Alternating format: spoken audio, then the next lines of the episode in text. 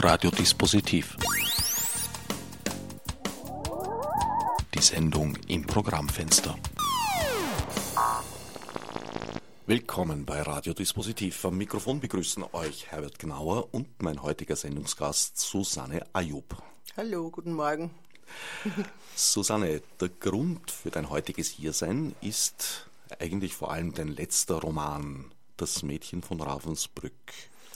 Ja, Mädchen von Ravensbrück ist ja ist schon vor einem Jahr jetzt erschienen, aber jetzt haben wir uns mal zusammengefunden. Hast ja äh, einige meiner Arbeiten schon vorgestellt im Laufe der Jahre. Es gibt schon eine kleine Sammlung im Archiv von Radio Dispositiv. Ja. Susanne, es ist nicht deine erste Auseinandersetzung mit dem Leben im KZ und dem Leben davor und danach. Die Geschichte des Mädchens von Ravensbrück lehnt sich ja an an die Lebensgeschichte einer tatsächlich historischen Person. Ja, also es lehnt sich an an die Lebensgeschichte von historischen Personen, würde ich sagen. Es ist jetzt nicht eine, die Biografie einer einzelnen äh, Frau oder eines Mädchens. Da, ich beschreibe ein, ein Mädchen von 15 Jahren äh, und ihren Lebensweg vor dem Krieg, durch den Krieg im Konzentrationslager und im zweiten Teil des Buches dann äh, die Rückkehr nach Wien, das, wie das ist zu überleben und eigentlich niemanden erinnern zu, niemanden erinnern zu sollen an diese, an diese Vergangenheit. Wie lange hast du recherchiert für dieses Buch? Mmh ich habe mich mit dem, mit dem Thema der Ravensbrückerinnen schon viele Jahre beschäftigt. Nicht unbedingt in der Absicht, einen Roman zu schreiben. Es hat mich sehr interessiert, sehr bewegt habe sehr viel darüber gelesen und wollte dann eigentlich einen Film machen.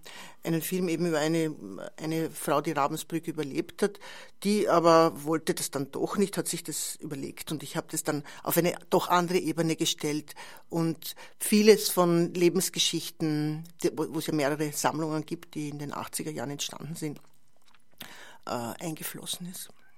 Ich sage das deswegen so kryptisch und allgemein, weil sie dann letztlich das doch nicht wollte. Zuerst wollte sie den Film nicht, dann wollte sie einen Roman und als der Roman dann äh, geschrieben war, äh, war es ihr dann doch nicht recht, weil es natürlich mit einer, einer großen Verfremdung einhergeht. Ein Roman ist keine Dokumentation und so haben wir uns dann darauf geeinigt, das war der kleinste gemeinsame Nenner, dass es ein Roman ist und ihr Name nicht genannt, zumindest von mir nicht genannt wird.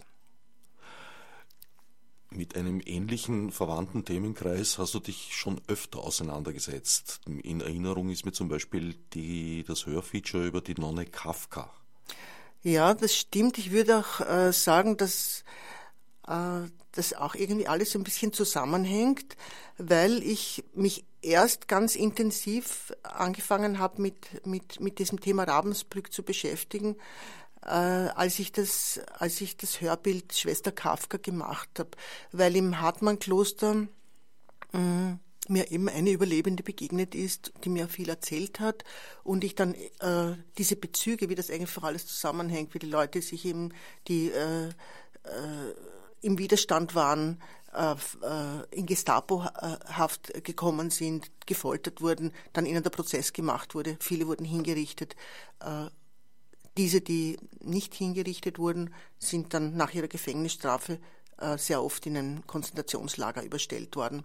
Und ja, damit haben, äh, also damals ist es sozusagen ein Nebenthema gewesen, als ich, als ich mich mit der Schwester Restituta beschäftigt habe. Und jetzt ist aber in dem Roman, äh, in dem ja viele historische Persönlichkeiten auch äh, enthalten sind, im Mädchen von Ravensbrück gibt es auch ein, ein, ein Kapitel, in dem äh, in dem die Helene Kafka, als sie schon in der Todeszelle ist, vorkommt und auch ihre Hinrichtung wird beschrieben. Sie ist ja eine der wenigen geistlichen Personen, die hingerichtet wurden, oder? Täusche ich mich da? Ja, das stimmt. Äh, und es war auch innerhalb des, äh, dieses ungeheuerlichen Naziregimes eine zusätzliche Ungeheuerlichkeit, sodass es auch niemand glauben wollte bis ganz zum Ende, dass sie wirklich eine geistliche äh, Schwester, eine Frau, die ja doch weltabgeschieden lebt, dass man sie des Hochverrats anklagt wegen eines Gedichtes, eines Spottgedichtes. äh, dass sie sich von, dass sie gehört hat von einem verwundeten Soldaten, der in Mödling im Krankenhaus war und sie, und es hat ihr gefallen. Und das hat sie sich abschreiben lassen. Und weil sie nicht selber Schreibmaschine äh, schreiben konnte, hat sie die Sekretärin gebeten, das zu tippen. Und das wurde eben verraten und, und daraus ist also ein Hochverratsprozess gemacht worden. Also eigentlich eine läppische Angelegenheit gewesen. Ja, es war erstens einmal ganz bestimmt die Tragweite nicht bewusst. Sie war aber ganz offen gegen das Naziregime, das hat sie geäußert, und zwar aus ihrem persönlichen Lebensumfeld. Sie, war, sie wollte nicht akzeptieren, dass die Kreuze in den Krankenzimmern abgenommen werden, und als es geschah, hat sie sie wieder aufgehängt, und sie hat sich auch kein Blatt vor den Mund genommen, aber deswegen war sie ja natürlich jetzt nicht äh, in einer Verschwörung gegen, die, äh, gegen das Regime beteiligt. Die Möglichkeiten hätte sie gar nicht gehabt. Eine andere Geschichte bei der Hauptfigur deines jüngsten Buches, des Mädchens von Raven, Ravensbrück. Leni ist praktisch durch ihre Familie schon in den Widerstand hineingeboren, gewissermaßen. Ja, so kann man sagen. Wobei es bei so einem jungen Mädchen, also sie ist 15 Jahre alt, als sie äh, die Arbeit ihrer Mutter bei der Roten Hilfe übernimmt. Das ist ja jetzt nicht in erster Linie eine politische Organisation gewesen, sondern eher eine Hilfsorganisation oder Wohltätigkeitsorganisation, äh, die aber zu dem Zeitpunkt nach 1934 äh, bereits verboten war. Äh, es war jetzt nicht in erster Linie eine politische Tätigkeit, das würde ich bei so einem jungen Menschen. Also das ist, es ist ihr einfach vieles aufgefallen. Sie hat es ungerecht gefunden, was geschieht, und sie hat bestimmt vieles gehört von, ihrer, von ihrem Vater und von ihrer Mutter. Aber ich beschreibe einen Menschen, einen jungen Menschen, der fast allein agiert, weil die Mutter ist zuerst krank und dann tot und der Vater ist an der Front und sie lebt dann in der Wohnung allein, geht nicht mehr in die Schule und der Bezug zu der Widerstandsgruppe ist eigentlich auch der einzige äh, familiäre Bezug oder menschliche Bezug, den sie in dieser Zeit hat. Mit Mauthausen hast du dich auch auf anderer Ebene beschäftigt. Es gibt zwei Filme von dir zu dem Thema. Ja, ich habe einmal einen kurzen Film gemacht.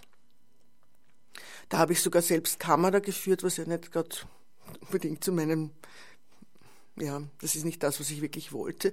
Aber es war halt, ich war halt damit die Einzige, die, da, die, die das tun konnte. Ich bin, ich habe das eigentlich immer vermieden. Vermieden ist jetzt zu stark, zu starkes Wort. Ich bin eben nie in die Gedenkstätte gefahren. Ich bin in der Schule nicht gefahren. Ich habe immer gedacht, das, das will ich nicht, das, das halte ich einfach nicht aus. Ähm, und dann bin ich dann doch mal gefahren. Und das war, da hatte ich gerade eine neue Kamera und dann war das die Eröffnung einer Ausstellung, ähm, die, die heißt, hieß Kunst in Mauthausen. Kunst, die von Häftlingen angefertigt wurde. Das gibt es also in äh, Sammlungen in allen äh, Gedenkstätten von Konzentrationslagern. Und es ist ein erstaunlicher Ausdruck, was, äh, was Menschen in so einer äh, Ausnahmesituation, in so einer existenziell total bedrohlichen, äh, eigentlich trotzdem noch sich wünschen und vermögen, malen oder zeichnen, Handarbeiten anfertigen und auch Skulpturen halt aus den Möglichkeiten, Salzteig oder was immer. Ähm, ja, es gibt alles Mögliche, ist dort ausgestellt worden und äh, ich habe mir den Katalog äh, angesehen und da bin ich auf ein Gedicht gestoßen und, und dann war irgendwie klar, dass diese Aufnahmen, die Filmaufnahmen, die ich da gemacht habe an diesem Tag, eigentlich eher um mich zu schützen vor diesen ganzen Eindrücken. Die, äh, es war auch nämlich die Atmosphäre, in der diese Ausstellungseröffnung stattgefunden hat, habe ich so äh, beklemmend gefunden, weil alle, wie halt so ist bei Vernissagen, essen, trinken, sich unterhalten. Es gibt eine Musikdarbietung und es gibt natürlich auch betroffene Rede, das gehört auch dazu. Aber doch ist es nicht so ein großer Unterschied, ob ich ja in, in Wien in eine Galerie gehe oder äh, dort in der Gedenkstätte mir die, diese, diese Bilder und, und anderen Werke ansehe. Ähm, ja, also das hat mich irgendwie so verwirrt. Das, und die Kamera hat mir irgendwie auch geholfen dabei. Und das Objektiv Sucher als Schutz praktisch? Ja, das muss ich sagen, dass ich das immer wieder so empfunden habe, wenn ich fotografiere oder filme, dass, dass mir das einen etwas distanzierteren Blick ermöglicht und, und dadurch, dass man sich mit der Technik auseinandersetzen muss, äh, auch die Emotionen kontrollierter sind. Das ist eigentlich ein ganz ein vernünftiger Weg für mich, auch mit, mit etwas Schwierigem umzugehen. Ja, und so ist ähm, aus diesem Gedicht, um auf das zurückzukommen, von Jean Carroll, der ein Zwangsarbeiter war in, in einem Außenlager von Mauthausen in Gusen. Äh, das ist ein wunderschönes Gedicht.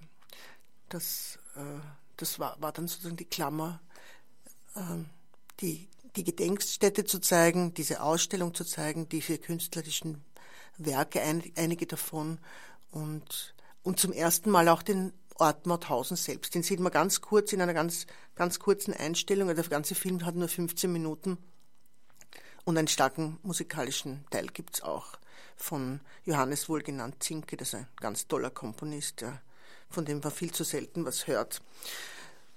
Und das sozusagen das Ende von diesem Mai in Mauthausen heißt der Kurzfilm, wurde dann ähm, erst der Hauptfilm, den ich gemacht habe. Es war einmal in Mauthausen. Es war einmal in Mauthausen. Ähm, weil ich habe Mauthausen nicht gekannt, nachdem ich nicht in der Gedenkstätte war. Ich habe auch den Ort Mauthausen nicht gekannt und, und war erstaunt, wie schön es dort ist. Wirklich eine, ein, ein schöner Ort, eine schöne Landschaft, die Donau, also wirklich eine bewegende wunderbare Sache ist das dort. Das habe ich immer als besonders grausam eigentlich empfunden, wenn ich dort war. Diese irrsinnig schöne, unglaublich schöne Landschaft, die man gerade vom Konzentrationslager aus sieht. Also das habe ich mir furchtbar vorgestellt, dort eingesperrt zu sein und in diese weite Hügellandschaft hineinzuschauen. Ja. Allerdings die Künstler, die dort äh, gemalt haben, haben das oft eingefangen und dann wirkt es so, das ist auch was sehr Seltsames gewesen in dieser Ausstellung damals dass da jetzt nicht irgendwelche besonderen Grausamkeiten gezeigt werden. Es sind sehr oft idyllische Landschaften, die gemalt wurden. Ja, also ich weiß, das habe ich mir auch mich immer wieder gefragt, auch während ich an dem Film gearbeitet habe, dann an dem zweiten. Jedes Mal habe ich mich gefragt, ob das dann ein Trost ist oder ob das besonders schlimm ist, dass die Landschaft so schön ist, dass die Umgebung so, so traumhaft ist. Also wie ein Panorama, das Panoramablick, den man hat von da oben. Ja, aber der Ort Mauthausen liegt ja im Tal an der Donau und der zeichnet sich ja auch durch eine wunderschöne barocke Architektur aus in der Uferzeile. Das hat dann eben im Film eine Rolle gespielt, weil ich habe viele Leute interviewt, aber dazu schöne Bilder gezeigt, viele schöne Aufnahmen von Stadt und Land. Der erste Film Mai in Mauthausen, würde ich sagen, sind Impressionen aus dem KZ oder mit Assoziationen um das KZ herum. Der zweite Film, Es war einmal in Mauthausen, ist mehr eine Dokumentation der heutigen Situation auch des Ortes und der Einwohner. Ja, also ein, eindeutig eine Dokumentation und wie immer Dokumentationen natürlich auch subjektiv. Es hat, kommt auf die Leute an, die einem begegnen und äh, ja, ich weiß nicht, äh, wenn ich es jetzt heute machen würde und wenn ich mehr Gelegenheit zum Beispiel gehabt hätte, mit ganz jungen Leuten zu reden, ob es vielleicht ein anderes Ergebnis äh, herauskäme. Also ich habe Schwierigkeiten gehabt, mit der, an die Jugend heranzukommen. Die sind irgendwie alle davon gelaufen, als ich mit so erschienen bin. Es war zwar alles ausgemacht. Zwei haben wir aber dann doch ein äh, Interview gegeben, so ein Doppel. Äh, ein junger äh, Bub äh, aus der Türkei stammend, oder eigentlich er ist schon geboren in Mauthausen, aber seine Eltern sind aus der Türkei gekommen, leben sehr viele Türken dort. Äh, und äh, ich nehme auch an, weil es dort auch viel Schwerarbeit gibt, das ist ja was, was die KZ-Häftlinge gemacht haben, das sind ja die Arbeit in den Steinbrüchen, diese grauenhafte, die gibt es ja heute immer noch bis zu einem gewissen Grad. Also die Steinbrüche sind ja nach wie vor da. Das weiß ich zwar jetzt nicht, aber ich nehme schon an, dass, das, dass, dass, dass es Arbeit gegeben hat, äh, na, in den 60ern gesucht worden ist als Gastarbeiter. Sehr viele Gastarbeiter kamen nach Österreich. Werden sie vielleicht dort auch hingekommen sein, weil es da eine bestimmte Art von Arbeiten Ja, wobei gab. die türkische Community in Österreich in aller Regel erst später gekommen ist. Aha, okay. Ah ja, stimmt, das waren die Jugoslawen, die zuerst ja. kamen. Ja, das ist richtig. Also, äh, ja, also von, ich muss sagen, damit habe ich mich gar nicht so sehr beschäftigt. Beschäftigt, ich habe eigentlich so eine Momentaufnahme gemacht von dem, äh, der Film ist 2009 bis 2010 entstanden und ich habe mich unterhalten mit, äh, mit Leuten, die in Mauthausen leben, mit Älteren, mit Jüngeren mit ganz Jungen eben nur mit diesen Zweien. Und ja, war schon irgendwie erstaunlich, wie. Also mit dem Bürgermeister habe ich auch ein, ein Gespräch gehabt, der sich als äh, Bürgermeister der Täter und der Opfer selbst vorstellt. Auch im Film ist das ja auch dann so enthalten. Und als der Film dann fertig war, war für mich irgendwie klar, uraufgeführt werden sollte in Mauthausen. Das war aber nicht möglich. Also das ist, ist mir gesagt worden, ja, dann muss man eben, wenn dann in der Gedenkstätte. Und die Leiter der Gedenkstätte haben gefunden, äh, wenn ich den Film in Mauthausen gedreht habe, im Ort Mauthausen, dann werden die das übel aufnehmen, wenn sie es zuerst in der Gedenkstätte zeigen. Also es ist ein Hin und Her gewesen mit dem Ergebnis, dass er dann beim Jüdischen Filmfestival uraufgeführt wurde und in Oberösterreich ist es überhaupt nur in Linz gezeigt worden. Und da habe ich dann nochmal nachgefragt und auch jemand vom ORF hat mehr wissen wollen, wieso dort nicht. Und dann bin ich eingeladen worden, ich soll doch kommen und es jederzeit wäre das möglich aber es hat sich eigentlich nichts geändert. Und ja, dagegen kämpfe ich jetzt nicht an, sondern es ist sozusagen auch ein Teil der Geschichte dieses Films. Wie waren die Reaktionen in Oberösterreich, also in Linz? Mm, ja, da sind schon, glaube ich, nur die Leute ins Kino gegangen, die, also die Mauthausener sind da nicht gekommen. Und die, die am Film teilgenommen haben, die haben, habe ich immer wieder auf dem Laufenden gehalten und habe ihnen dann letztlich dann DVDs äh, geschickt, weil äh, die, die ich der Gemeinde schickte, die, hat, die haben sie nicht zu sehen bekommen. Ja, also die Reaktionen waren eigentlich sehr, eher sehr positiv, würde ich sagen. Das ist aber irgendwie auch so eine Sache mit diesem Thema, dass kaum jemand äh, der findet, dass jetzt endlich einmal genug ist, man von anderen Dingen reden soll, würde sich dann in, nach einer Kinovorstellung äh, auf, wird nach einer Kinovorstellung aufstehen und das öffentlich sagen. Das ist halt leichter, wenn man das im Internet macht, unter irgendeinem Nickname versteckt. Äh, das sage ich deshalb, weil als, als der Film uraufgeführt wurde, ist im Standard ein Bericht gewesen darüber und da hat es dann online Kommentare gegeben, äh, ja, die halt eher in diese Richtung gehen, was soll das? Und heute haben wir andere Probleme und das ist nur die, das ist halt die Filmemacherin, die sich das einbildet. Und ja, und Mauthausen ist keine Stadt, sondern eine Marktgemeinde. Also sie hat nicht einmal gut recherchiert, wobei, ja, ich habe es Städtchen genannt und ein Städtchen ist eine kleine Stadt und eine Marktgemeinde ist doch eine kleine Stadt. Ja, also so ist die Auseinandersetzung. Also der war der Ansicht, dass das dort überhaupt kein Thema ist. Äh, der war der Ansicht, dass das dort kein Thema ist. Man redet über alles, aber man redet nicht über, über das KZ. Also KZ gibt es ja keins, über die Gedenkstätte. Die Gedenkstätte ist irgendwie etwas. Und das ist etwa, das habe ich immer wieder gehört. Die Gedenkstätte, wenn die nicht wäre, dann wäre alles leichter für die Menschen in Mauthausen. Weil so sind sie immer wieder konfrontiert damit. Sie leben allerdings auch ganz gut davon. Das ist ja auch eine, Art von Tourismusindustrie, die entstanden ist. Es gibt äh, die Busse, die jeden Tag fahren und die Leute müssen dann auch was essen.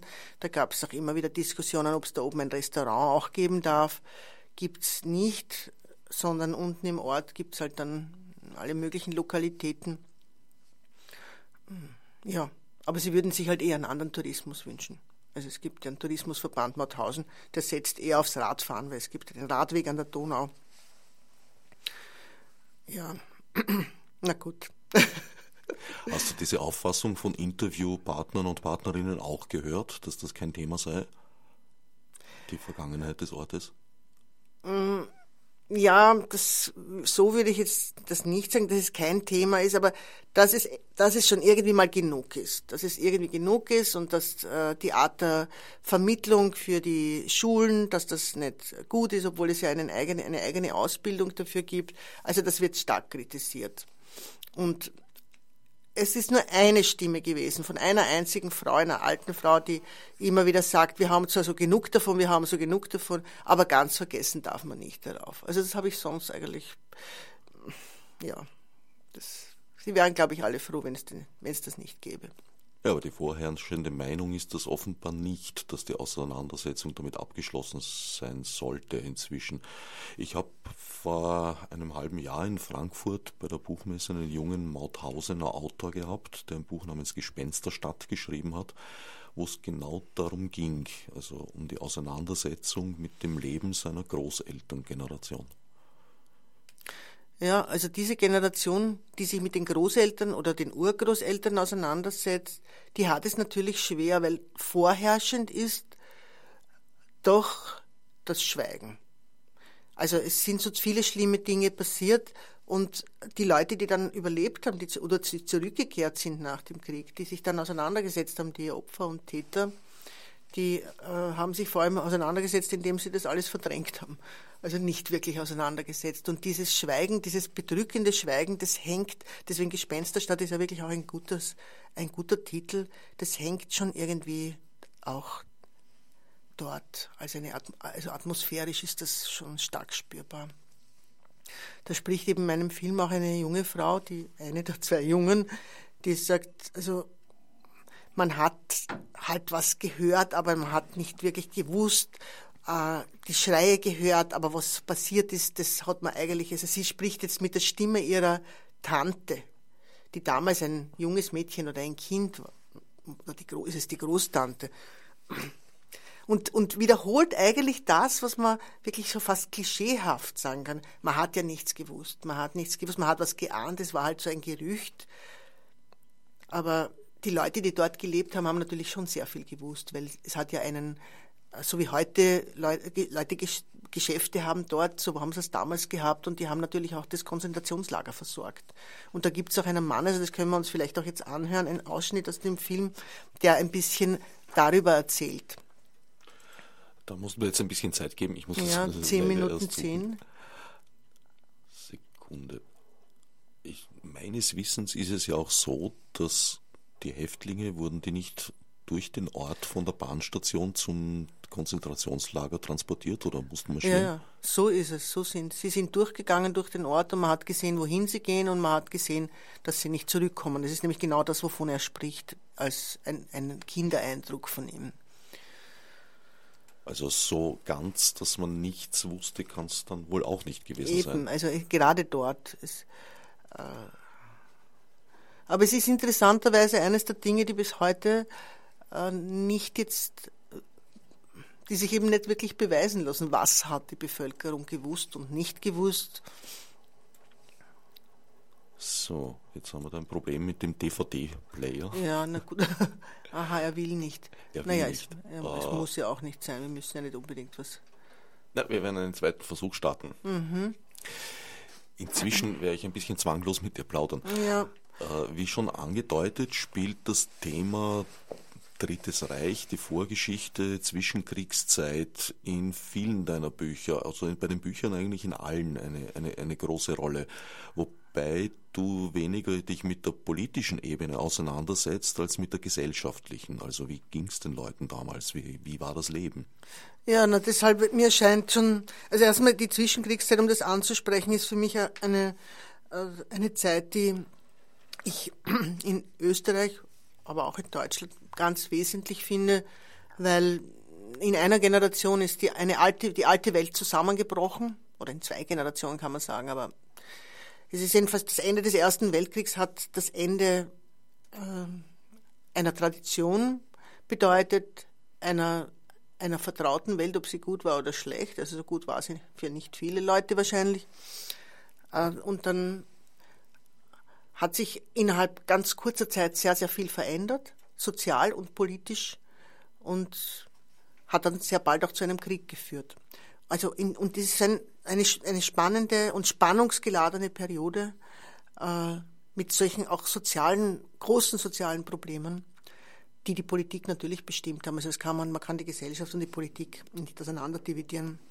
Das fand ich, fand ich und finde ich äh, interessant und wichtig und ja, und das ist so der, der Hintergrund oder der Boden, auf dem meine Romane, ob es jetzt ein Kriminalroman ist oder ein äh, doch in erster Linie politisches Buch, wie das, wie das Mädchen von Ravensbrücks, macht für mich jetzt nicht so einen Unterschied aus. Ich würde auch äh, sagen, ich habe mich beschäftige mich mit mit äh, menschlichem Handeln und menschlichem Verbrechen und wenn Sie meinen Kriminalromanen waren es mehr individuelle Verbrechen und in, in diesem Buch ist es eben das Verbrechen des Staates, was im Mittelpunkt steht. So, inzwischen haben wir den DVD-Player gezähmt. Wir können uns also mhm. diesen Ausschnitt anhören. Ich habe an der Straße gewohnt, wo die KZler vorbeimarschiert sind. Es war ja eins interessant, es sind immer in einer Richtung sind die Leute getrieben worden und nie mehr weg. Also wo kommen die Menschen hin? Rein hat man ja nicht dürfen, ich war nur ein einziges Mal drinnen, weil ich bei einem Bäcker, Bäckermeister gewohnt habe. Und der Bäckermeister, das waren Nationalsozialisten, die haben für, das, für die Mannschaftsführung Brot gebacken, Spezialbrot, Milchbrot und die berühmten Engländer. Das, war, äh, das waren geflochtene Strisseln mit Kakaoteig. Das haben die jeden Tag geliefert gekriegt.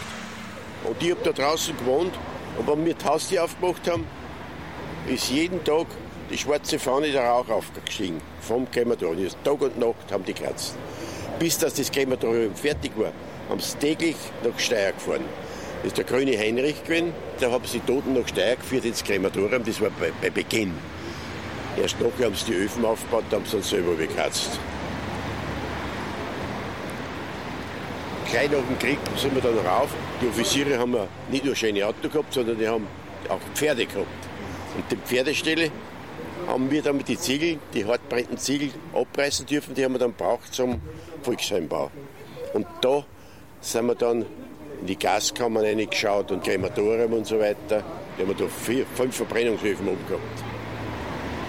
Der Name Mauthausen, das ist, war ja auch so eine, so eine Sache, ist ja auf Gemeinde Ried gebaut worden, das Lager. Darum ist es ja vier Kilometer weg. Und der Eik Gruber hat am 1. Jänner 1939 hat der Eik Gruber Heid und das Lager nach Mauthausen eingemeindet. Und von da an heißt es Mauthausen. Der Name Mauthausen hat natürlich ein, negativen, ein negatives Image. Das ist einmal so. Das war so. Ne? Unser Bürgermeister haben zum Beispiel nach dem Krieg in Hochgatter in Jugoslawien verhofft, wie wir es gehört haben, dass er von Mauthausen ist. ja. Dann natürlich hat sie dann draufgekommen, nicht, wer er ist, und nicht am Freilassen. Aber wir sind gewarnt gewesen. Nicht? Wir haben, ich war viel in Ausland in Urlaub und so weiter. Ich habe auch nicht gesagt, ich bin von Mauthausen. Ich habe auch gesagt, Linz.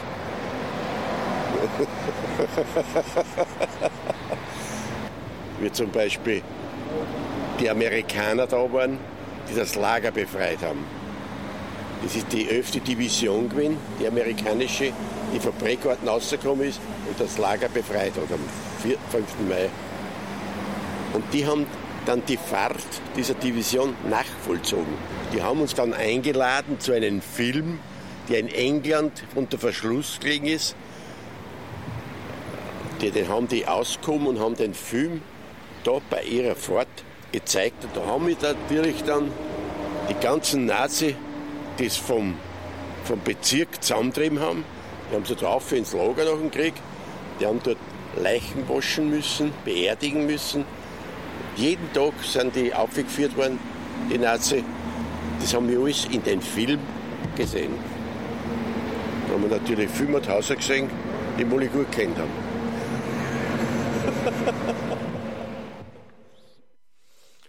Naja, klang nicht so, als hätte man wirklich nichts gewusst.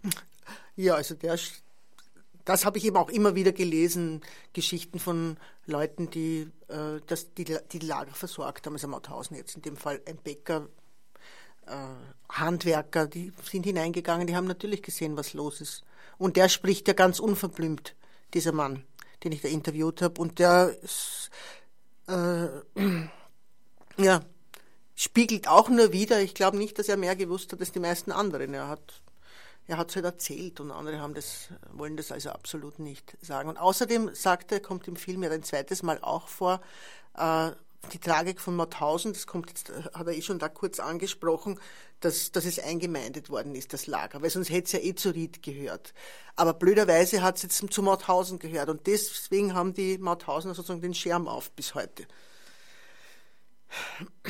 In ja. der Nachrede. Ja. Ist der Film als DVD erhältlich?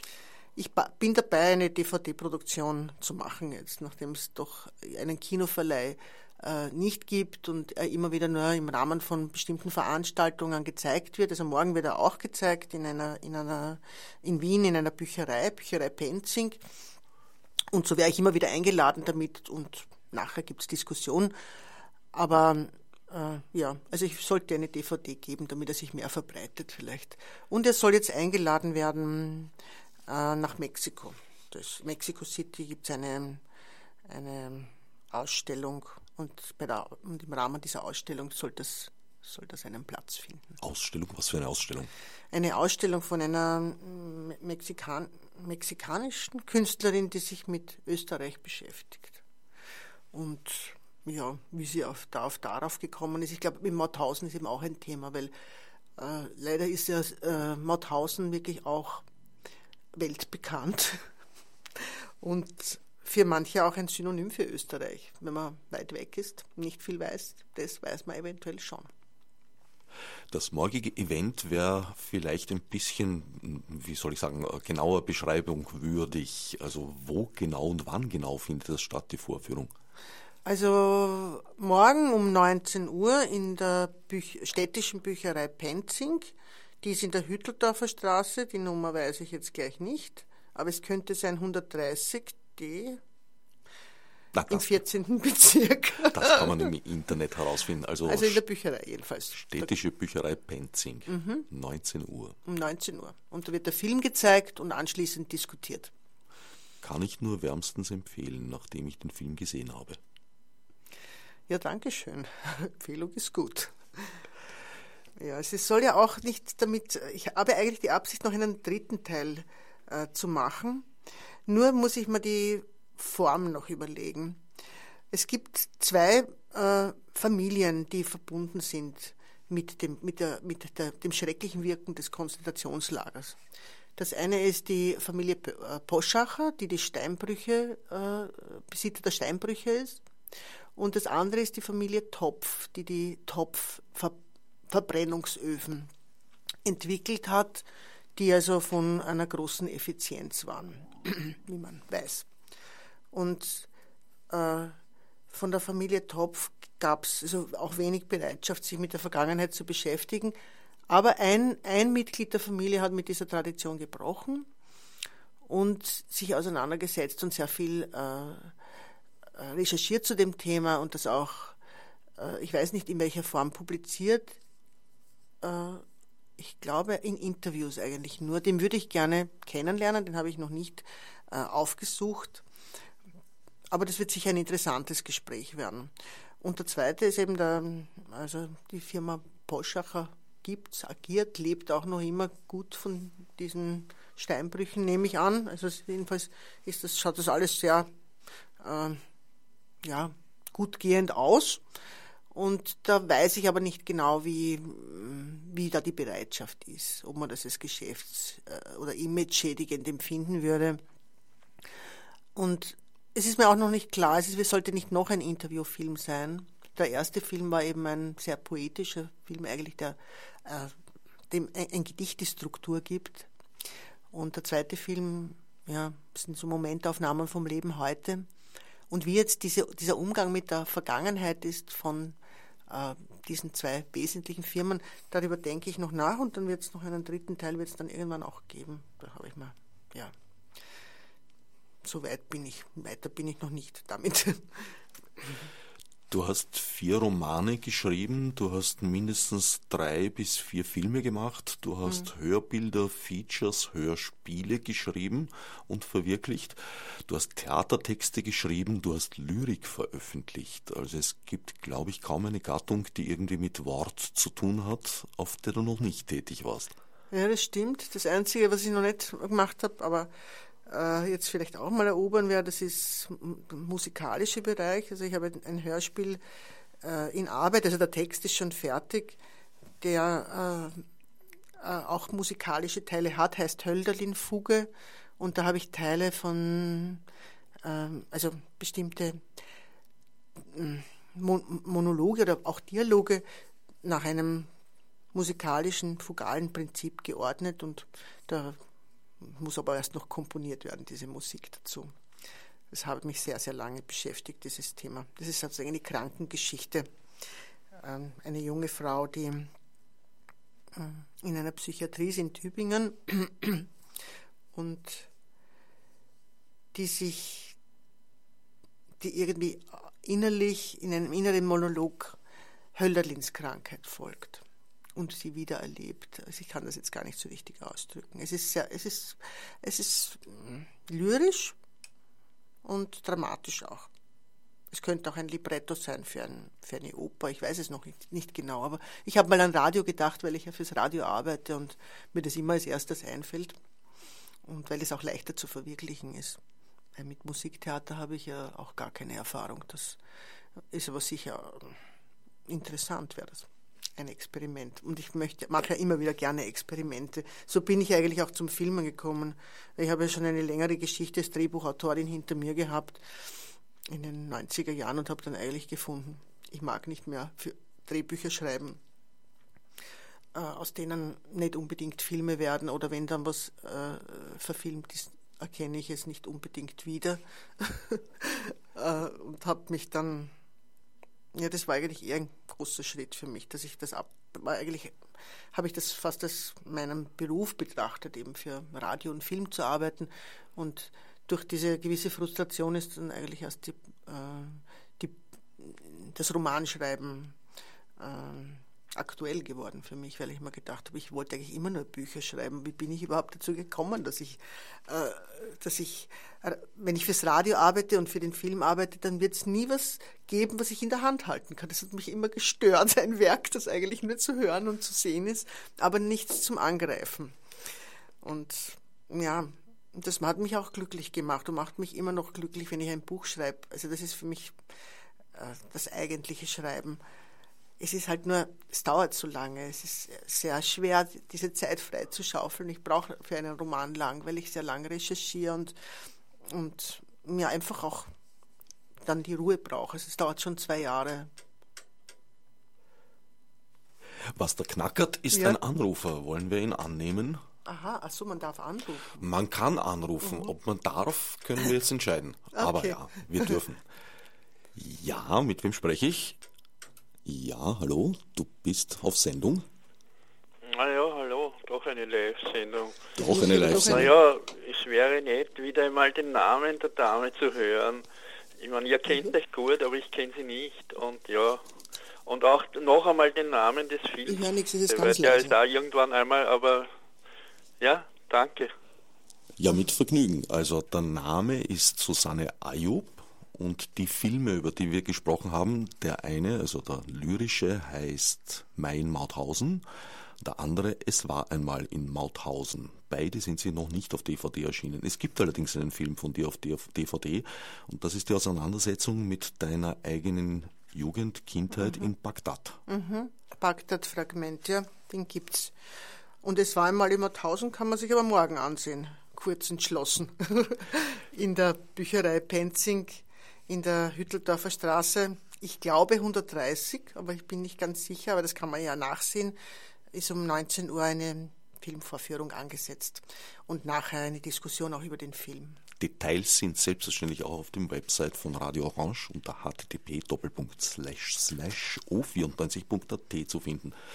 Weil du gesagt hast, du wolltest immer etwas machen, was du gerne, äh, was du dann in Händen halten kannst. Du kommst ja ursprünglich eigentlich von einem noch flüchtigeren Medium her, dem Theater. Ja, das stimmt. Ich habe Theaterwissenschaft studiert und für mich war dann eigentlich klar, dass ich auch praktisch im Theater arbeiten werde. Das ist aber das, was komischerweise gar nicht passiert ist. Ich habe mm, ich habe also ein bisschen gespielt, doch. Das habe ich ein bisschen Theater gespielt, aber marginal, das war nur so am Rande. Ich habe ein Theaterstück geschrieben, zusammen mit einem Co-Autor Kurt Raubald, das mit dem Thema auch zu tun hat. Also ich habe viele Theaterstücke geschrieben, aber das war, ich habe eigene Theaterproduktionen gemacht, sagen wir so, und das war eine davon. Die war auch nicht ganz einfach zu erheben, aber war, glaube ich, meine erste große Auseinandersetzung mit dem Thema Nationalsozialismus. Ähm, der Umgang Österreichs mit den Opfern Das war eine Montage teils aus Originaltexten, aus Nationalratssitzungen, aus Regierungssitzungen und so weiter. Ja, und auch äh, äh, Theaterdialogen, also Szenen, geschriebenen Szenen, die aber auch immer ähm, einen wahren, also wahren Geschichten gefolgt sind. Also erfunden war dann nichts, da ist eher von der Wirklichkeit sehr viel weggelassen worden, damit man es überhaupt aushält. Und es hat geheißen Eichmanns Erben, oder habe ich das schon gesagt, Eichmanns? Nein, noch nicht. Eichmanns Erben ist also verschiedentlich gespielt worden und übrigens ja einmal auch in einer Kurzfassung im Café Jenseits, da hat es geheißen Eichmann im Jenseits und da warst du auch dabei. Ich kann mich erinnern. Ja. Es war sehr interessant dort, spannender Ort. Wie ist dein Weg vom Theater weg dann hin zur Literatur gewesen? Also das war eigentlich schon am Ende meines Studiums, als ich äh, mir gedacht habe, so wie werde ich dieses Studium jetzt äh, anwenden beruflich, habe ich mich in verschiedenen Theatern vorgestellt und habe aber keine Arbeit in einer Dramaturgie bekommen und das tut mir eigentlich heute auch nicht leid. Äh, das habe ich zwar, ich habe mich mit Dramaturgie viel beschäftigt, aber das wäre so als, als Lebensmuster, so eine Theaterdramaturgie, weiß ich nicht, ob ich mich da so wohl gefühlt hätte. Und dann habe ich angefangen beim Radio zu arbeiten und habe dann auch gleich angefangen fürs Radio zu schreiben und habe eine, eine Ausbildung für Hörspielregie gemacht und bin dann irgendwie so langsam eigentlich war es gar nicht so langsam? Zum ich habe immer geschrieben aber ich habe nicht gedacht dass das ein Beruf sein kann dass man davon leben kann schon gar nicht. Aber dadurch dass ich beim beim Radio waren damals noch mehr Möglichkeiten. Das war also das Ende der 90er Jahre da hat es noch mehr mehr Formate gegeben. Da hat man eigentlich sehr ich habe eigentlich leicht Texte verkaufen können. Ich habe Kinderhörspiele geschrieben und so eine kleine Serie für, für Kinder gemacht und Jugendliche und da, daneben habe ich Literatursendungen gestaltet und ja, irgendwie war ich dann schon, da war das Theater dann schon schnell weit weg, aber ich habe fürs Theater geschrieben eben das Theater und dann später für Film. Also damals bei meiner ersten Radiozeit, also die kann ich Ihnen in zwei Teile teilen, die Radiozeit, die erste Radiozeit habe ich alles gemacht, alles gelernt und auch alles eigentlich so ausprobiert. Äh, und habe aber irgendwie immer die Sehnsucht nach dem Bild gehabt und habe deswegen eine Ausbildung gemacht als Drehbuchautorin und habe dann mich vom Radio äh, eher zurückgezogen, nie ganz. Und es war dann eigentlich erst viel später, als ich das erste, als das erste Buch erschienen ist von mir oder das zweite Buch, der Fall Flora. Da ist dann das Radio auf mich zugekommen, nämlich der die Frage, ob ich das nicht als, äh, ob ich das nicht für den Rundfunk gestalten möchte als ein Hörbild. Und der Fall Flora S war dann war mein erstes Hörbild und gleich auch sehr sehr gut angenommen worden und nominiert worden für den Prix Europa. Und dann ja, habe ich mir irgendwie dieses dieses Feld Hörbilder, das finde ich einfach, ich, ich, ich äh, bin ja jemand, der nicht unbedingt gerne erfindet, sondern eher die Geschichten, die es in der Wirklichkeit gibt, verarbeite. Und da ist die, da ist das, der ganze Bereich Feature einfach toll, weil es ist, die Wirklichkeit ist, äh, ist die Basis, auf der das, von der du schöpfst. Also, aber die Gestaltung macht es eigentlich dann erst zu, einem, zu einer interessanten Form. Und jedes Feature ist anders und ich liebe das eigentlich. Und das kann man auf Film ganz genauso anwenden. Dokumentationen oder Filmessays, wie ich meine Arbeiten nenne, die, die, die enthalten so viel. Das, Spiel, das Spielfilm gehorcht irgendwie ganz anderen Gesetzen und kostet auch so wahnsinnig viel. Und ich habe ja immer mit eher wenig Geld operiert, nicht nur in der Vergangenheit, auch in der Gegenwart. Also meine Filme sind mit wenig Geld entstanden und Radio kostet sowieso nicht so viel. Und heute mit den heutigen Möglichkeiten kann ja eigentlich ja jeder Radio machen und jeder eine, jeder, jeder kann ein, ein Hörbild oder ein Hörspiel ähm, ausprobieren, experimentieren. Das geschieht ja auch hier auch in dem Sender, nicht? Ja. Selbstverständlich. Der Fall Flora setzt sich auseinander mit einer Geschichte, die sich in deiner unmittelbaren Umgebung ereignet hat. Ja, leider. Das ist eine sehr dramatische, traurige Geschichte. Und da war es eigentlich auch schon so ähnlich wie mit der Kamera später, dass ich mich zu retten vor diesem Drama habe ich angefangen, es zu beschreiben. Also die Flora war eine äh, Freundin würde ich nicht sagen, aber eine, eine junge Frau, die mir, die mir begegnet ist, als die, einerseits als die, eine Freundin von Alfred Rudlitschka, als eine junge Geliebte von ihm und andererseits als eine äh, Frau, die beim ORF als Lektorin gearbeitet hat und die ein positives Gutachten über mein erstes Drehbuch geschrieben hat. Und das hat, äh, hat natürlich auch große Zuneigung ausgelöst bei mir. Wir haben uns kennengelernt und, und äh, ist das jetzt wieder ein Anrufer? Das ist jetzt wieder ein Anrufer. Aha, gut. Naja, Oder nicht gut? Lass mal kurz rein. Mhm. Ja, bitte, du bist schon auf Sendung. Entschuldigung, ich will es nochmal vorher, nämlich das ist insofern schief gegangen, dass ich nicht im selben Raum war wie jetzt, wie man hört, weil da koppelt es nämlich rück. Okay. Und du hast mich aus dem Telefon ausgekaut in dem Moment, wie du den Namen der Dame gesagt hast. Das heißt, ich habe ihn wieder nicht gehört. Also, sie und heißt... zweitens wollte ich zum Thema Kinderhörspiel und, und Kosten nur anmerken, es war unlängst der Sendung im Ö1 zu diesem Thema Hörspiel nicht, und da habe ich ihm angefragt, das war also eine Hörersendung, warum es denn keine oder fast keine Kindersendungen gibt, speziell Kinderhörspiele, was es ja früher doch gab. Und da meinte man, das wäre zu teuer in der Produktion. Also das ist nur die Anmerkung, was ihr dazu sagt. Danke und jetzt warte ich nochmal auf den Namen gespannt. Danke. Mit Vergnügen. Der Name ist Susanne Ayub. Jetzt hast du schon aufgelegt, aber jetzt hast du mich wahrscheinlich am Radio. Also, Susanne Ayub.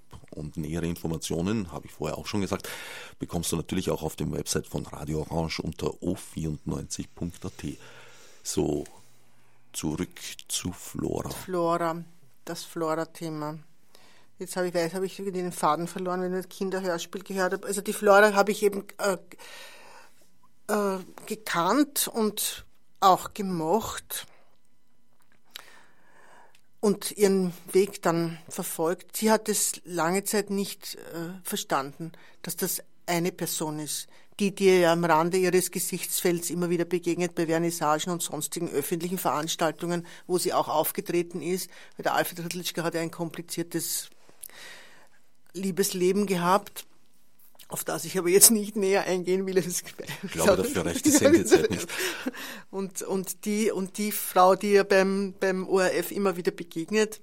Und als sie es dann mitbekommen hat, hat sie das äh, eigentlich recht schwer genommen.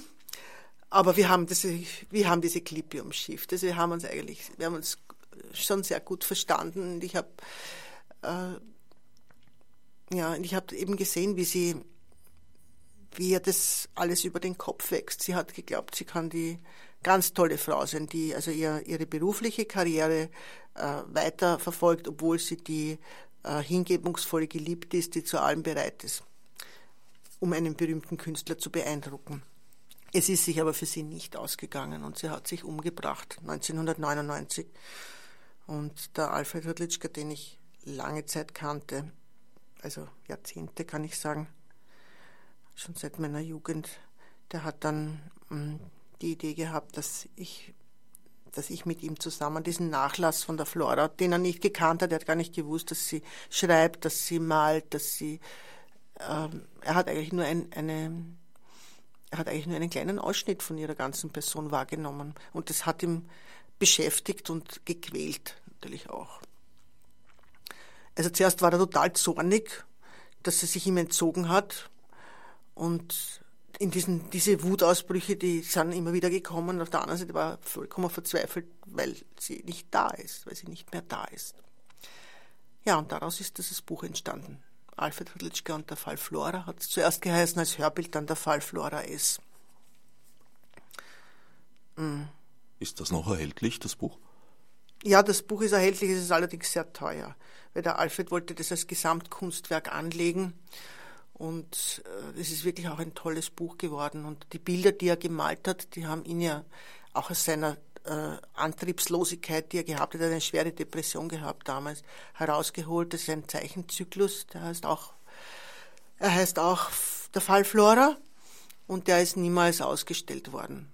Auch wieder aus Gründen der familiären Rücksicht. Also das wird wirklich auch eine eigene, ist ein eigenes Kapitel, wie er sein, wie er das ähm, wie er da umgegangen ist mit seinen, mit seinen Liebes- und Familiengeschichten. Aber im Buch gibt es Abdrucke. Ja, ja, im Buch gibt es Abdrucke. Ich glaube, das hat nicht, vielleicht nicht ganz vollständig, aber ein großer Teil dieser äh, diese, die, dieses Zyklus ist enthalten. Das sehr, sehr schöne Duschezeichnungen sind das.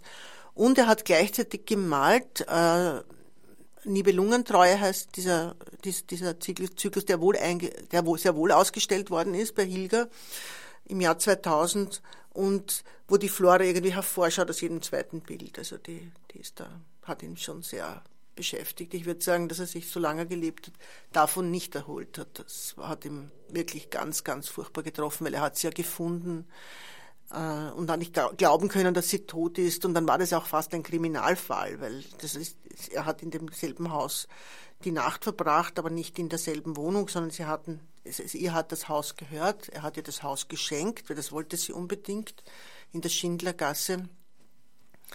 Und dann in der Früh, wie er aufgestanden ist, hat er, ist er zu ihr gegangen und dann hat sie einfach nicht mehr gelebt. Und dann hat sich noch herausgestellt, dass sie versucht hat, ihn zu vergiften. Also ein echtes, eigentlich ein Drama, eine Kriminalgeschichte. Aber das war schon sehr, es war sehr schwer, das zu machen. Schwer mit ihm umzugehen und mit dem Thema umzugehen. Und auch da eben nur Distanz hat mir geholfen. Ich habe ich hab geschrieben, um, um, um es in Form zu bringen. Als erstes eine Geschichte, eine Erzählung geschrieben, Freds Puppe. So hat sie sich selbst genannt. Er hatte nämlich, als sie ein Kind war, eine Puppe geschenkt und mit dieser Puppe hat sie sich dann identifiziert. Das ist auch ein guter Titel für ein schon sehr trauriges Leben. Die kannten einander seit ihrer Kindheit? Ja, weil er war befreundet mit dem Vater und, und Floras Mutter war seine Geliebte als junge Frau. Mhm. Also es war eigentlich wenige Frauen, die attraktiv waren und die bereit waren, waren nicht seine Geliebten. Also er war jetzt nicht der, der den Frauen nachgestellt ist. Das mag man glauben bei jemandem, der sich, der sich so aufgeführt hat wie er. Aber ich habe das ja viele Jahre gesehen. Das waren die Frauen, die sich auf ihn gestürzt haben und denen er kaum ausgekommen ist. Oder auch gerne erlegen ist. Aber ich war mit ihm, ich wollte das eben nie. Mir war der, aus verschiedenen Gründen, aber der Hauptgrund ist natürlich, dass er mir nicht gelegen ist. Ich habe ihn sehr gern gemacht, aber so ein äh, so ein Macho, der nur unterwerfen will, das ist in meinem Lebensmuster nicht vorgekommen. Zum, zum Glück. Auf die Weise waren wir auch immer sehr befreundet und er hat mich väterlich geliebt, würde ich sagen. Schon wie ich studiert habe, dass ich immer angehört, was lernst du gerade, was für, äh, was für eine Prüfung und hat ihm sehr gefreut, dass ich mich mit Bertolt Brecht beschäftigt habe. Und ja, naja, war für mich ein großer und großartiger Mann mit allen seinen Fehlern. Dein, äh, ich weiß gar nicht, wie viel das Leben als Krimi-Autorin, also dein, ich weiß nicht, wie viel das Leben als Autorin, als Romanautorin, wollte ich eigentlich sagen, hast du ja als Kriminalromanautorin begonnen. Inzwischen hast du da einen gewissen Genrewechsel betrieben. Ja, wobei das ist ein Genrewechsel nur, wenn man die wenn man eben die, die Autorin unbedingt in eine Schublade äh, schieben äh, muss. Und das geschieht halt sowohl von den Verlagen als auch vom Buchhandel, weil es halt so schwer ist, Bücher zu verkaufen. Aber für mich ist es nicht wirklich ein Wechsel. Also ich würde sagen, ich beschäftige mich sehr mit der Zwischenkriegszeit, ich beschäftige mich mit historischen Themen und äh, Kriminalgeschichten haben mich immer interessiert und ich werde auch wieder äh, sicher wieder einen Kriminalroman schreiben. Er ist auch schon halb geschrieben. Aber der nächste Roman, der erscheinen wird, ist wieder, kann man sagen, ein Genrewechsel. Der heißt Bagdad-Roman, also einen anderen Titel habe ich noch nicht gefunden. Und da beschreibe ich so die, eine Geschichte, die in den 50er Jahren beginnt und angelehnt ist an das Leben meiner Eltern. Jetzt nicht wirklich, wirklich biografisch, aber so ein wenig doch. Eine Liebesgeschichte in Zeiten des Krieges. Jetzt müssen wir doch ein bisschen was erzählen drüber. Ach so. Also dein Vater ist Iraker. Ja, genau. Mein Vater ist Iraker, meine Mutter ist aus einer ungarischen Familie, aber schon in Österreich aufgewachsen. Aber ihre erste Sprache ist Ungarisch gewesen. Und sie hat meinen Vater kennengelernt durch einen Zufall. Damals, das war 1955, am 24. Dezember, waren, die, waren alle Lokale geschlossen in Wien. Wie viele Jahre später auch noch. Jetzt ist es ja anders. Und mein Großvater hat in einem Hotel gearbeitet und in diesem Hotel ist mein Vater mit seinen zwei Brüdern abgestiegen und weil sie nicht wussten, wo sie hin sollen, hat er sie nach Hause eingeladen. Und so haben sich meine Eltern kennengelernt. Meine Mutter war gerade noch ganz verweint, weil sie mit ihrer Mutter gestritten hat, aber als sie gehört hat, dass Besuch kommt, hat sie sich dann schnell in Schale geworfen. Und es war sowas wie Liebe auf den ersten Blick. Und es ist irgendwie sehr romantisch, so einer Beziehung zu entstammen. Das hat mich immer ein bisschen getröstet über alles andere, weil die Geschichte meiner Eltern ist ja auch, auch eine dramatische Geschichte. Und äh, sie haben sich schwer getan miteinander und, und meine Mutter ist ihm gefolgt in den Irak und ich bin dort zur Welt gekommen und habe dort meine, einen Teil meiner Kindheit verbracht und dann haben sie sich unter sehr, sehr schwierigen Umständen und großes Drama wieder getrennt. Und dann kam meine Mutter mit mir nach Wien und ich habe meinen Vater erst viele Jahre später wieder gesehen. Und das habe ich im Bagdad-Fragment in dem Film verarbeitet zum ersten Mal. Ich habe mich lange überhaupt nicht auseinandersetzen wollen mit meiner Vergangenheit, mit meiner Geschichte. Und ja, und jetzt ist die Zeit gekommen, einen Roman darüber zu schreiben.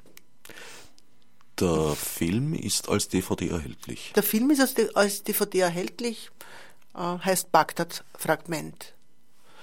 Ja. Oder eigentlich heißt er Bagdad Fragments, weil es ist ja die CD. Ich habe zuerst ein Hörbuch gemacht. Ein Hörbuch und ein Film ist das.